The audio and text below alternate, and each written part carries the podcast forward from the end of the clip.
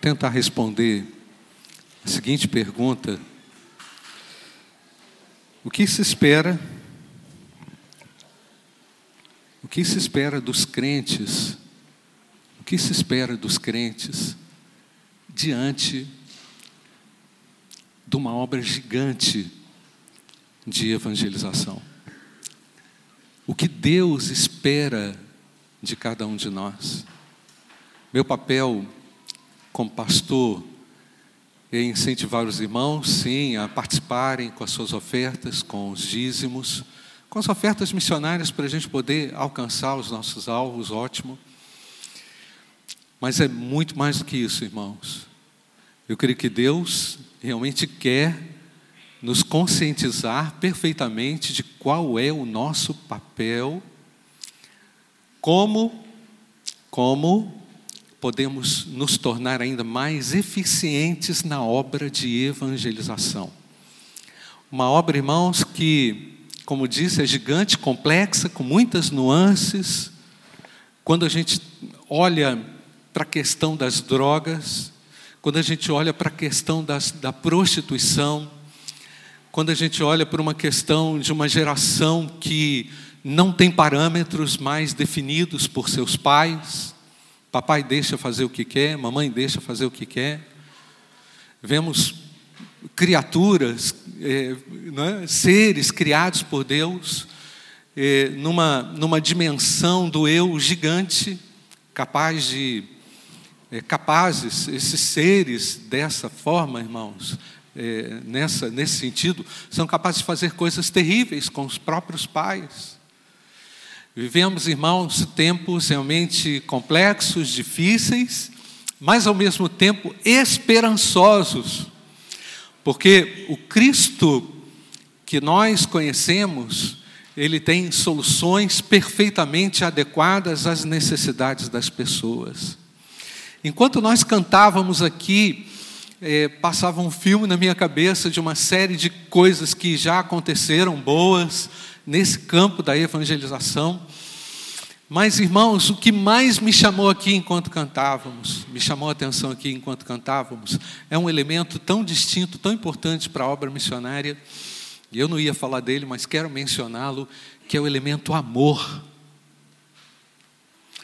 A, a Junta de Missões Nacionais da Convenção, que já trabalha há 150 anos com missões no Brasil, Há 150 anos fazemos missões, amém, irmãos?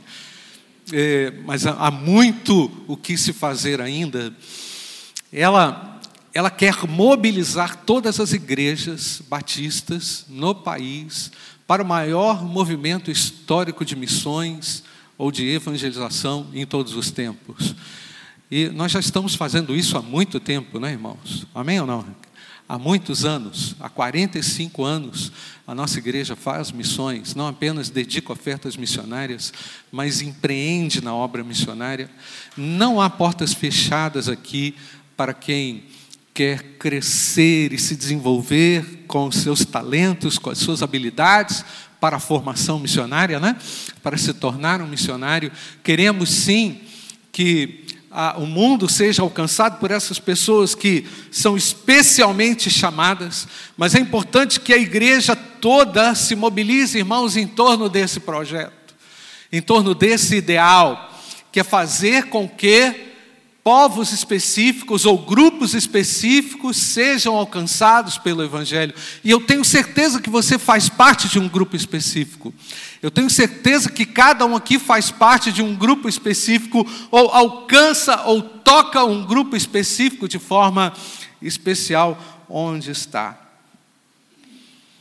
Cada Cada crente, eu sei que desenvolve uma estratégia diferente ou, ou produz uma reflexão diferente de como pode alcançar o seu colega de trabalho. Você se preocupa com isso? Alcançar o seu colega de trabalho, alcançar o indivíduo X que você não conhece, através do seu testemunho honrar o nome de Cristo ali onde você está, não entrando em nenhuma maracutaia, ou não fazendo parte de nada que desagrade a Deus. Todos nós, irmãos, diretamente fazemos parte de uma conjuntura, não é? Tanto aqueles chamados como aqueles também que foram ali colocados em pontos estratégicos, todos nós fazemos parte dessa conjuntura que sabota o inferno e faz o nome de Jesus ser conhecido. Estava sexta-feira, acho que foi sexta-feira, não, quarta-feira que foi sexta-feira, né, irmãos? Na quarta-feira, o pessoal ficou falando tanto que quarta-feira era sexta-feira que eu falei que quarta-feira agora foi sexta-feira. Mas na quarta-feira, o pessoal já acordou assim: hoje é sexta-feira, não é não, hoje é quarta. Tem que me convencer. A missionária Cleonice esteve aqui e nós conversamos um pouco e oramos, eu, ela e o pastor José Augusto. E ela falou: Olha, gente, eu estou ali já há dois anos e nós temos lá um pequeno grupo com quatro pessoas, quatro crentes que saem de Santa Bárbara e fazem um percurso até ali a, a minha casa, porque a, a, igreja, o Alielson foi lá, não foi, Alielson? Alielson ligou para mim, pastor, não estou vendo a primeira igreja de Catas Altas. Meu filho não tem igreja, cara. É na casa da menina, é na casa da moça que funciona a igreja. Aí foi bom o café, porque lá tem café, né? Os irmãos saem de Santa Bárbara, se deslocam para congregar com uma pessoa que timidamente, nesses dois anos, aceitou ali o convite de participar. E é interessante que a Cleonice falou conosco é, na quarta-feira, ia falar sexta, na quarta-feira, ela falou assim: Você pode trazer a Bíblia. Aí ela falou assim: Ah, por enquanto eu ainda não estou preparada para trazer a Bíblia. Sabe onde é que ela mora? em frente da casa, em frente da casa missionária. Ela não consegue pegar a Bíblia.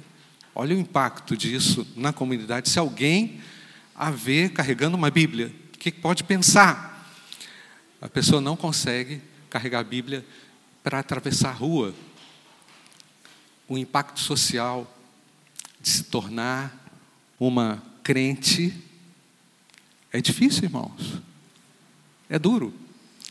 A missionária Cleonice falou conosco, pastor, eu não sei por quanto tempo eu vou ficar lá, eu também não sei, mas o seu trabalho, se for de alcançar essa moça, já já está ótimo, né, irmãos? Porque isso pode gerar um impacto na família e alcançar outras pessoas. Ela é uma plantadora de igrejas que foi ali com um trabalho específico. E, e ela falou conosco, pastor, mas eu já conversei com 100 pessoas, só essa, só essa, que frequenta a igreja nessas condições, timidamente, sem conseguir levar a Bíblia. Pensa na dificuldade que é, irmãos, é, e na realidade dura dos campos que envolvem.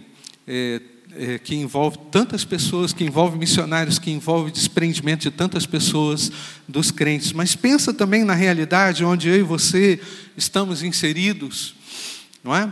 E como Deus pode nos tornar cada dia mais úteis nesse campo, que eu posso dizer que é um campo também muitas vezes minado, onde você trabalha, onde você está, minado para o Evangelho, para que o nome de Jesus seja conhecido. E olhando de uma maneira mais ampla, irmãos, é verdade também que as cracolândias, elas se espalham pelo país, é verdade também que há uma, uma dificuldade também no nordeste do Brasil, é verdade também que há uma dificuldade no sul do Brasil, num lugar tão é, próspero economicamente, socialmente, culturalmente, tão degradado também, irmãos, espiritualmente, lugar de tanta, é, de tanta macumba, de tanto ocultismo. Os irmãos sabem que Porto Alegre tem mais é, é terreiros de macumba do que Salvador. Vivemos uma complexidade no nosso país, irmãos, e como desenvolver uma estratégia eficaz para a obra missionária. Antes de mais nada, eu quero tranquilizar o seu coração, porque o amor que está em você é capaz de traduzir e veicular muitas palavras às pessoas que precisam.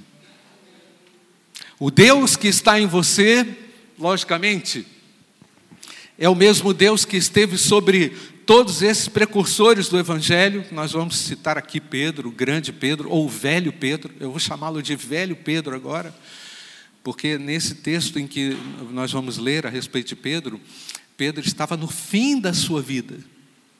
E o que é que você diria para alguém no final da sua vida? Eu comecei a ler esse texto, comecei a pensar o que eu diria para minha filha, para minha esposa, para os meus netos, para o meu genro no final da minha vida, no meu, nos meus últimos dias, né? Nos meus últimos dias. E Pedro vai nos dizer algo muito interessante aqui, nessa hora que nós vamos precisar prestar bastante atenção. Porque naquele mesmo ano em que Pedro escreveu a sua segunda carta, acredita-se que foi o ano em que ele foi martirizado, e foi o ano em que ele foi crucificado de cabeça para baixo, porque a história diz, a tradição diz, que ele não se sentiu digno de morrer como Jesus. Eu não vou morrer da mesma forma que o meu Senhor. Eu prefiro morrer de cabeça para baixo, foi crucificado de cabeça para baixo. Mas mais importante do que isso, irmãos, foi o que ele disse naquele momento tão importante, o velho Pedro nos ensina nessa hora. Abre aí a sua Bíblia em 2 Pedro, capítulo 1. Nós vamos entender qual a relação desse texto com a obra missionária.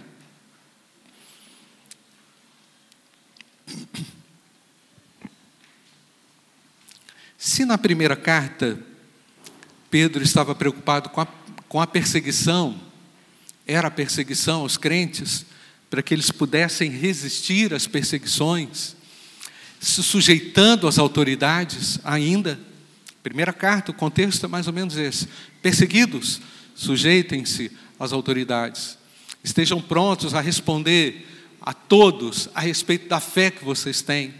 Na segunda carta, Pedro, o velho Pedro, o Pedro ancião, o Pedro quase crucificado, vai se preocupar com as falsas doutrinas, com a diversidade doutrinária, com a complexidade das heresias que se espalhavam no entorno das igrejas, né? Vamos ler 2 Pedro, capítulo 1. Simão Pedro, servo e apóstolo de Jesus Cristo, aos que conosco obtiveram fé igualmente preciosa na justiça do nosso Deus e Salvador Jesus Cristo. Que a graça e a paz lhes sejam multiplicadas no pleno conhecimento de Deus e de Jesus Cristo, nosso Senhor. Irmãos, está aqui um elemento importante, fundamental, essencial para a nossa própria vida como crentes. O que eu preciso ter para comunicar às pessoas? Paz. O que é preciso, o que, qual, qual, qual o primeiro requisito definidor na nossa história que nos torna testemunhas eficazes no meio de uma geração complicada, no meio de tanta coisa difícil que a gente não consegue controlar? É um coração descansado em paz, em pleno conhecimento de Jesus Cristo. Pelo poder de Deus nos foram concedidas, versículo 3, todas as coisas que conduzem à vida e à piedade, pelo pleno conhecimento daquele que nos chamou para a sua própria glória e virtude. Meus irmãos, Pedro exorta, Pedro destaca aqui pelo menos duas vezes a palavra conhecimento de Deus, conhecimento de Jesus intensificação no conhecimento do Mestre, crescimento no conhecimento de quem Ele é, do que Ele faz, de como Ele se porta, do que Ele falaria, de como Ele agiria no meio de uma geração perversa. Portanto, irmãos, aqui reside um, um ponto-chave para todos nós que queremos alcançar os nossos amigos. É o nosso conhecimento ou o nosso desconhecimento do Filho de Deus, da essência do Filho de Deus. Meus irmãos, olha o perigo que nós corremos com o nosso tempo de igreja, de nos acostumarmos a tantas coisas e nos esquecermos do essencial. É verdade, irmãos, que nós podemos nos adaptar a uma realidade de, de domingo, de culto. É verdade que nós podemos nos adaptar e nos ajustar muito bem, ajustar a nossa agenda a uma escola bíblica dominical, a, a tantas coisas. Mas Pedro, nos seus últimos dias, no seu último recado para a igreja, ele fala: não se esqueçam que o que mais importa é vocês crerem, é vocês crescerem de maneira grandiosa no conhecimento de Deus, porque somos possuidores da Sua bendita glória. Amém, irmãos? Olha, olha isso, irmãos, olha isso. Olha o impacto disso na resistência, para a resistência aos falsos profetas. Olha, olha o valor disso diante de tantas coisas que se levantam contra o Evangelho hoje, de tantas ameaças, tantas ameaças que são reais, que querem consumir a você, seus filhos, seus netos, querem tragar. Irmãos, ao mesmo tempo em que nós vemos essa força opressora do inimigo destruindo levando muitos, nós vemos essa força gloriosa do Senhor que está sobre a sua igreja, sobre os discípulos de Jesus. É nessa força que nós precisamos crescer, irmãos. Só se faz a obra de evangelização, só se consegue garantir o conhecimento de Deus aos outros, à medida em que eu conheço de uma maneira mais profunda.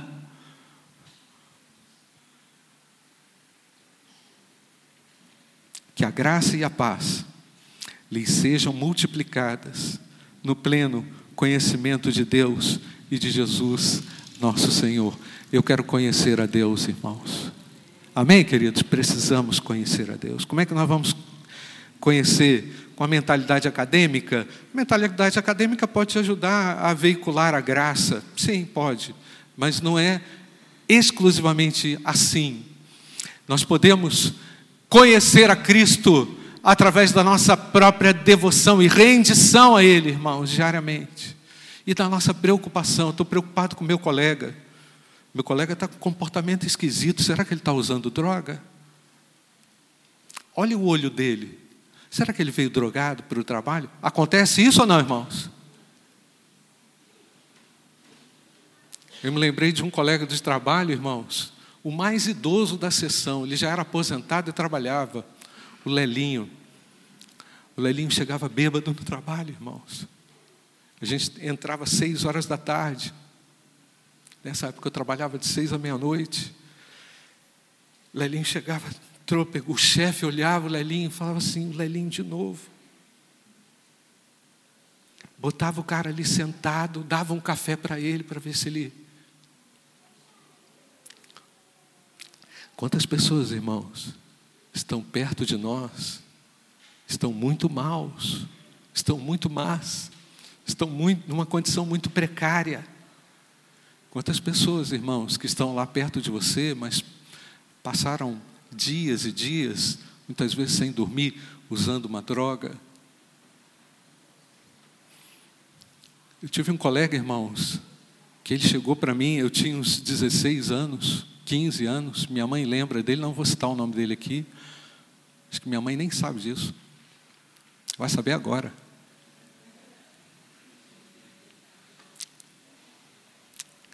Ficou uma semana sem dormir.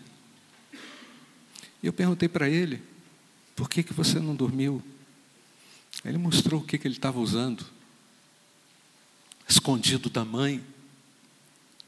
Como, irmãos, que nós vamos alcançar uma geração que esconde, que tem prazer é, na tem prazer no escondido, tem alegria em fazer as coisas contrárias, na transgressão. Essa geração tem um prazer na transgressão, irmãos. Estou exagerando, irmãos?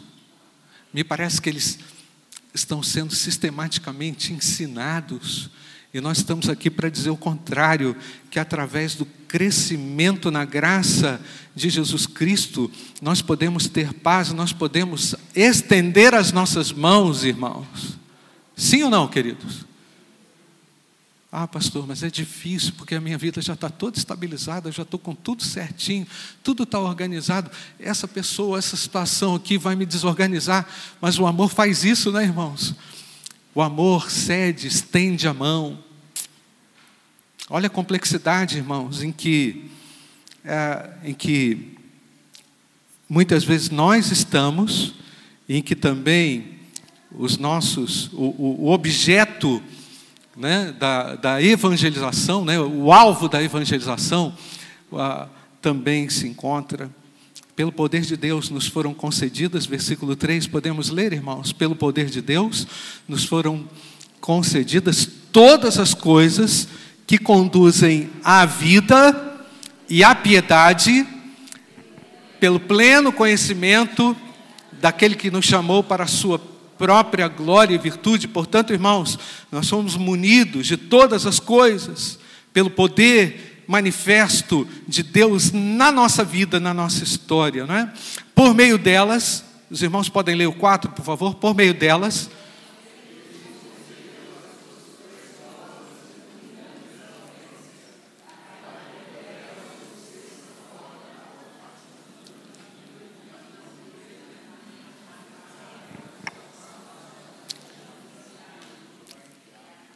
Olha, se eu estivesse conversando com meu neto, eu ia dizer: Você não tomou café da manhã hoje. Versículo 4, irmãos, vamos lá.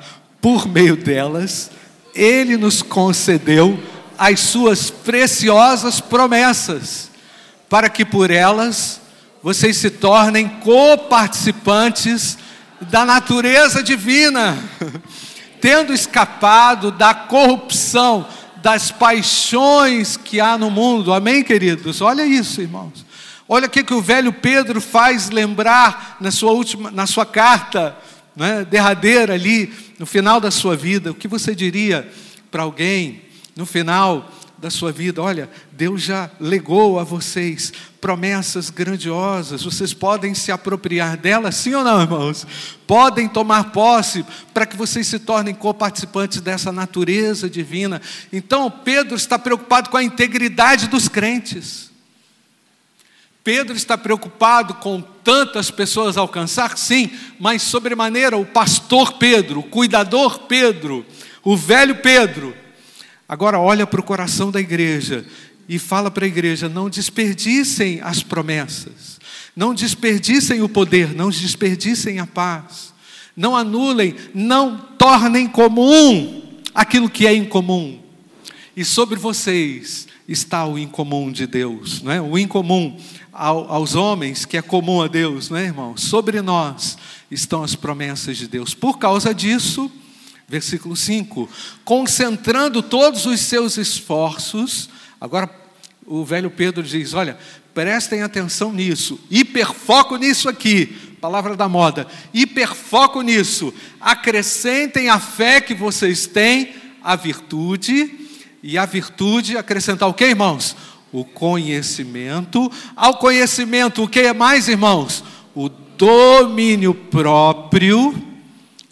E o domínio próprio, a perseverança. E a perseverança, o que, irmãos? A piedade. Me lembrei de um, de um colega que começou um trabalho de evangelização na empresa e quando eu passei, irmãos, eu passei assim, passei, estava indo para a minha sala, eu estou ouvindo o pessoal cantando um hino. Eu falei, hino? Como assim, hino no trabalho? Eu falei, nossa, que legal, hino. E hino da harpa, tá? E aí, aquilo me chamou a atenção, estava lá o Oliveira e mais dois. E eu entrei e falei assim: vocês se reúnem aqui quantos dias e tal e procurei me inteirar sobre aquele trabalho e me juntei a esse trabalho, me uni ao trabalho. Os irmãos, eu falei assim: vocês estão aqui há quanto tempo? Nós estamos aqui uns três anos, mas só nós mesmo. Eu falei: esse negócio, rapaz, não, é só vocês? Ótimo, então nós vamos tentar trazer mais gente. É importante isso ou não, irmãos? Vamos lá agregar mais pessoas para o culto na hora do trabalho. Esse jovem que me chamou, o Oliveira, era o motorista do presidente da empresa. Eu já citei isso aqui, né? talvez você não tenha ouvido. Era o presidente da empresa. E aí, um belo dia, ele me aparece na sala com o presidente da empresa. A empresa, na época, tinha 23 mil funcionários, a minha empresa. E ele entra, entra aquele homem de terno desse tamanho, um alemão, é, parente alemão, ele entra e senta E o Oliveira ainda disse para mim assim: é, Senhor, por favor, você pode dar uma palavra aqui para nós hoje, nessa hora? Eu falei: Posso, posso. Eu tinha ido à igreja, eu repeti o sermão do meu pastor, que eu na, no domingo pregou, não sabia o que, que ia falar, e falei ali alguma coisa, e o presidente bem olhando para mim. E aí o presidente, olhando aquela situação, perguntou: Vocês se reúnem aqui quantas vezes? O Oliveira pegava a chave emprestada da sala, irmãos. Emprestada não. É, ele, ele sabia que escondida, a palavra escondida, porque a chave ficava com segurança. Ele era amigo do segurança, entendeu? Ele era amigo do segurança. Então, os crentes sabotando o processo, mas também fazendo negócio que não estava certo, né? E aí o presidente perguntou: quantas vezes vocês se reúnem aqui? E aí eu disse, é, a gente está reunindo todo dia, todo dia. a gente reúne todo dia. Aí ele falou, porque eu quero que vocês façam o culto de Natal da empresa. O culto de Natal ia ser no hangar, irmãos. Dois hangares unidos, onde cabiam dois aviões. E toda a empresa foi convidada para o culto de Natal. Toda a diretoria participou daquele culto de Natal. A colega, que era uma das três que participava conosco, era da redação do jornal chamada Rosa dos Ventos. Ela preparou toda a matéria do culto. Ela que fez os avisos nos jornais anteriores. Você pode perceber que Deus atua através de pequenas iniciativas, sim ou não, irmãos? Mas que Deus opera. Quem faz a obra, irmãos? Deus faz a obra. É nesse sentido, irmãos, que Pedro fala: concentrem os seus esforços, acrescentem a fé que vocês têm, a virtude, e a virtude, conhecimento, conhecimento, domínio próprio, domínio próprio, a perseverança e a perseverança, a piedade, e a piedade, a fraternidade, e a fraternidade, o amor, porque se essas qualidades estiverem presentes e aumentando cada vez mais, farão com que vocês não sejam inativos, irmãos, nem infrutíferos no pleno conhecimento do nosso Senhor Jesus Cristo. De volta, o velho Pedro volta para aquele ponto que é o conhecimento de Jesus. O velho Pedro não está preocupado aqui com o evento. Ele podia estar, tá, ele podia falar assim: vocês não serão infrutíferos e vocês farão grandes apresentações. Foi isso que ele falou, irmãos? E vocês farão grandes espetáculos. Ele falou isso, irmãos? Eles farão ali o Baruque, não tenho nada contra o Baruque, né? Eles vão fechar o CCI para alcançar. O evento é importante, irmãos. Mas o mais importante disso tudo, irmãos, para que tudo isso ocorra, é nós estarmos ligados num, numa, numa espiral maravilhosa como essa e que nos leva sempre a um conhecimento mais profundo de quem é Jesus. Pois aquele que não tem estas coisas, versículo 9, aquele que não tem essas virtudes, aqueles que não estão vivendo esse espiral abençoado que o velho Pedro destacou aqui, ó. É o que, irmãos? Cego, vendo só o que está perto e se esqueceu da purificação dos seus antigos pecados. Pedro está falando de uma fé, irmãos, que ficou engessada, que se preocupou exclusivamente com o seu ninho, não se preocupou em trazer, sabe? Não se preocupou em alcançar, não se preocupou em realizar o que poderia ser realizado. Irmãos, Deus nos chama para uma obra maravilhosa. Você crê dessa forma? Ela é maravilhosa porque ela é a obra do próprio Deus. Ela não é a minha obra, não é a sua obra. Ela não tem o nome de uma denominação, ela é uma obra de Deus, não é? Que ela ocorre a partir do conhecimento de quem é Jesus, numa relação profunda de conexão, no espiral que se desdobra em muitas virtudes na nossa vida e muitas qualidades, onde as pessoas vão olhar, vão observar, vão perceber, e o nosso testemunho vai chamar atenção e elas serão alcançadas pelo poder de Deus. Eu lembrei, irmãos, de um colega, sempre cito isso, que despertado pelo pôr do sol, falou assim: Se olha, você é da Igreja Batista, né? Eu falei: Sou sim, rapaz. Que, que, que, e aí? E aí? O que, que você quer falar? Esse movimento da natureza, essas coisas todas estão me chamando a atenção. Quem fez isso? Irmãos, Deus o tempo inteiro está chamando as pessoas, está mostrando às pessoas quem Ele é. Vamos explicar quem Ele é? Você está disposto? Sim ou não? Amém, irmãos? Vamos orar, feche seus olhos. Nós vamos pedir ao Senhor que nos auxilie, que Deus tenha misericórdia de nós. Não diga não tem jeito. Ah, aquele meu amigo ali não tem jeito. Tem, tem jeito. Não perca a paciência, não perca a tolerância. Há um colega seu lá no trabalho que está dando trabalho, que, que algum familiar, alguém que diz que conhece a Deus, mas não conhece nós conseguimos enxergar a partir da graça, a partir do conhecimento que nós temos do nosso próprio Deus. E é por isso, irmãos, que nós não vamos cessar de falar que Jesus Cristo é a única esperança, que Cristo é a solução para o nosso Brasil. A obra de missões não é feita por uma organização, a obra de missões é feita por pessoas que foram transformadas. A obra de missão, obra de missões é feita por pessoas atentas ao conhecimento de quem Ele é, de quem é Deus. O nosso Deus é maravilhoso. Busca Deus, meu irmão. Volte-se para Deus. Encontre-se com Deus nessa manhã. Tenha um novo encontro com Deus. Ore por um colega que está perdido, por um parente que está perdido. Pense no seu raio de influência, o que, que você pode fazer a partir do seu raio de influência, na sua casa, com seus netos, ali no seu trabalho. Arruma uma ideia nova, pede um jeito, pede a Deus uma solução para que você tenha é, a habilidade, o amor necessário. Eu preciso é, desenvolver esse amor, eu preciso me despertar ainda mais para isso que Deus espera de mim, que é fazer a obra com autoridade, com poder, com graça.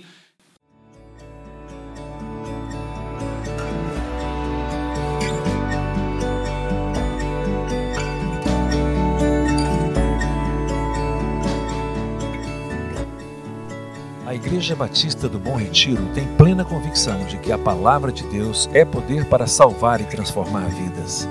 Nosso desejo é que essa mensagem tenha alcançado seu coração. Para saber mais sobre quem somos e em quem acreditamos, acesse ibbrpatinga.com.br.